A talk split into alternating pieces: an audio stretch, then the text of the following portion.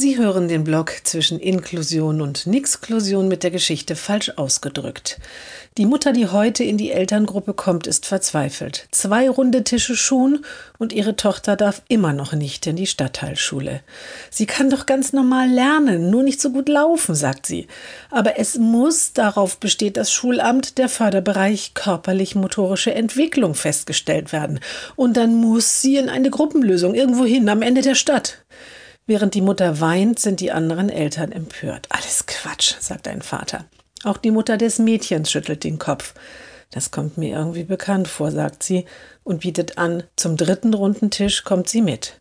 Und dort erläutert sie dann, dass es nicht um sonderpädagogische Förderung geht, dass man vielleicht beim Sport eine Assistenzkraft braucht, dass hier keine Gruppenlösung im Schulgesetz vorgeschrieben ist, dass das Fehlen einer Behindertentoilette gar keine Rolle spielt und das Baurecht schon gar nicht.